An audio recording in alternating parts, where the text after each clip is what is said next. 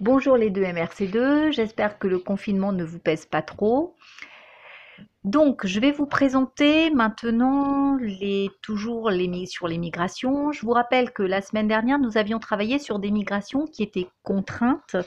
Et ces migrations contraintes étaient illégales. Je vous rappelle hein, que ça concernait toutes les personnes qui quittent leur pays pour un autre alors qu'ils ne sont pas autorisés à y séjourner. Voilà.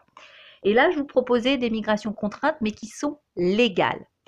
Alors, qu'est-ce que j'entendais là-dessus? On vous demandait euh, sur ces migrations légales, vous avez compris, ça concernait donc les réfugiés, les personnes déplacées et les demandeurs d'asile qui sont reconnus par la communauté internationale. C'est-à-dire que ce sont des migrants qui quittent leur pays parce que leurs vies sont menacées et qui demandent l'asile politique, notamment dans d'autres pays. Alors, première question, vous aviez un texte, la nature hein, de ce document, et on vous demandait donc euh, qui le HCR est-il et pourquoi? Alors le HCR, c'est l'Office du Haut Commissariat des Nations Unies pour les réfugiés. Et donc, euh, ça aide donc, comme son nom l'indique, euh, des millions, on vous dit les apatrides, c'est-à-dire des personnes qui sont patrices sans nationalité, et ça aide des millions de personnes qui sont déplacées à l'intérieur de leur propre pays. Voilà. Deuxième question, vous aviez donc euh, un petit schéma où on vous montrait des personnes qui étaient déracinées dans le monde et on vous dit quelle est la différence entre les réfugiés et les déplacés internes. Alors les déplacés internes, ce sont des personnes qui ont été obligées de se déplacer dans leur propre pays, alors que les réfugiés, ce sont des gens qui se sont réfugiés dans d'autres pays. Voilà. Troisième question, on vous dit quelles régions sont, alors à partir de la carte, quelles régions sont les plus touchées par les conflits et celles les plus touchées par les catastrophes? Alors, les plus touchés par la guerre, vous avez notamment la Turquie, vous aviez la République démocratique du Congo, vous aviez euh, notamment une partie de la Somalie, vous aviez, euh, voilà. Et puis ensuite, les déplacements dus à des catastrophes, vous aviez notamment avec les catastrophes euh, la Chine, la Philippines, l'Inde, Cuba, les États-Unis, la Somalie, hein, voilà. Alors ensuite, vous avez une image, décrivez la photographie, que constatez-vous sur la situation de ces réfugiés Alors vous aviez des nouveaux arrivants, les Rohingyas, hein, en provenance du Myanmar, euh, et on voyait qu'ils ont fui, ils se sont réfugiés donc au Bangladesh, et on voyait des conditions euh, terribles.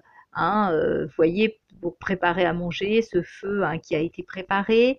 Ils vivent dans des tentes, souvent avec des problèmes d'eau potable, des conditions donc plus que précaires. Et puis enfin, dernier texte, quel était l'objectif de ce pacte? Je vais vous le lire. Donc le pacte mondial pour les réfugiés en 2018. Le pacte mondial pour les réfugiés entend fournir la base d'un partage prévisible et équitable de la charge et des responsabilités, compte tenu du fait qu'une solution satisfaisante au problème des réfugiés ne peut être obtenue sans une coopération internationale. Il fournit au gouvernement, aux organisations internationales et aux autres parties prenantes un plan global pour faire en sorte que les communautés d'accueil obtiennent le soutien dont elles ont besoin et que les réfugiés puissent mener une vie productive. Il s'agit d'une occasion unique visant à transformer la manière dont le monde réagit face aux situations de réfugiés et cela dans l'intérêt des réfugiés et des communautés qui les accueillent. Alors je vous demandais quel était l'objectif de ce pacte c'était en fait euh, de proposer donc un partage équitable entre les différents pays et de pouvoir accueillir ces réfugiés dans de très bonnes conditions. Voilà. Alors, dans le bilan, vous deviez retracer cette situation des réfugiés. Il fallait bien comprendre que ces migrations légales, je le répète, concernaient les réfugiés, les déplacés les demandeurs euh, d'asile.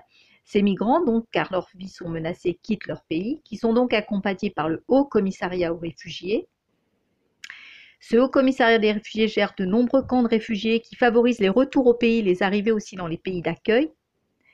Hein, voilà, notamment. Et en forte augmentation, ces réfugiés, c'est beaucoup lié euh, en raison beaucoup du changement climatique, puisque leur habitat disparaît progressivement avec le changement climatique, et donc il y a de plus en plus de réfugiés climatiques.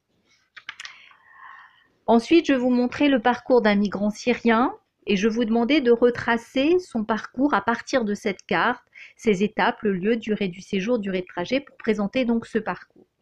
Alors, ce jeune migrant, euh, Bilal, hein, qui a 34 ans, on vous dit, il a mis trois mois en bateau, à pied, en train et même en taxi. Il a dépensé 2250 euros pour fuir l'oppression et la guerre en Syrie. et pour donc arriver en France à Paris. Alors, quel était son parcours? Il partait d'Alep, départ mi-novembre en 2013.